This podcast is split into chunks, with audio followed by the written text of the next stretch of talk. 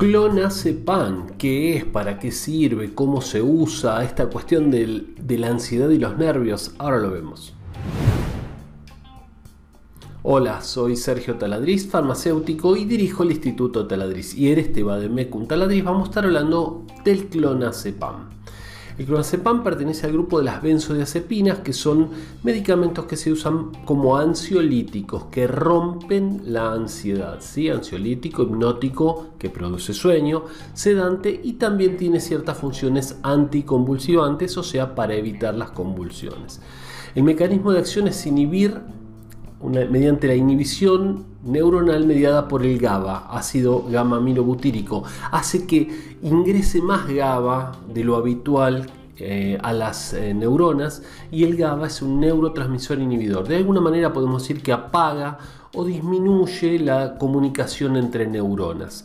La condición de venta es de venta bajo receta archivada. Los usos del clonazepam son para tratar la ansiedad, como dijimos antes, trastornos epilépticos como ausencias, crisis de ausencias, y cuando el niño, a veces pasa en adultos también, pero el niño se queda como colgado, bueno, eso puede ser un caso de eh, crisis de ausencia, un tipo de epilepsia. Abstinencia del alcohol ayuda también para las personas que están dejando la adicción al alcohol y trastornos del sueño, aunque no es muy recomendable porque afecta las distintas fases naturales del sueño. Viene el clonazepam en gotas, comprimidos, endovenoso y también en inyectable. Hay que tener precauciones y, y, bastantes. El efecto máximo aparece entre los 30 y 60 minutos de ingerido. Estamos hablando de comprimidos. De 6 a 8 horas es el efecto de duración en los niños y a 8 a 12 horas en adultos. No usar en pacientes que manejen maquinaria pesada y tampoco en lo posible que manejen vehículos porque esto te quita reflejos, te vuelve más lento, así que habría que tratar de evitarlo.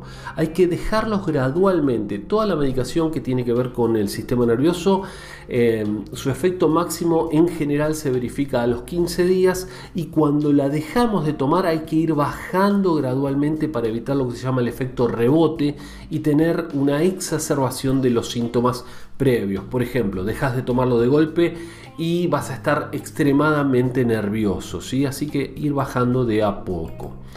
Eh, no tomar junto con alcohol porque hay una máxima en farmacología que es que todos los depresores se potencian. El eh, clonazepam es un depresor del sistema nervioso y el alcohol es otro depresor del sistema nervioso. Juntos sería un efecto exponencial, deprimirían muchísimo el sistema nervioso, ¿sí? puedes entrar en coma, es peligroso. Así que no mezclar clonazepam con alcohol predispone a caídas y fracturas en ancianos porque como tiene un efecto bastante largo, aunque hay otros que tienen un efecto aún más largo, eh, como el de azepam por ejemplo, bueno, al otro día cuando se levantan tienen pocos reflejos y entonces hay predisposición a caída y por lo tanto a fracturas. Hay que evitar el uso crónico, hay que tratar de usarlo por un periodo breve, ¿sí? Algún problema de nervios, bueno, no sé, entraron a robar a tu domicilio, no, sé, algo que te esté sucediendo y bueno, y el médico te lo indica, pero hay que tratar de evitar tomarlo por largos periodos porque no sirve eso, no ayuda. Puede presentarse reacciones paradójicas, es raro, pero en algunos casos puede llegar a ponerte incluso más nervioso de lo que estabas. No es lo habitual, pero puede darse. Eso es una reacción paradójica. Vos tomas un medicamento para algo y te produce el efecto contrario. No es habitual.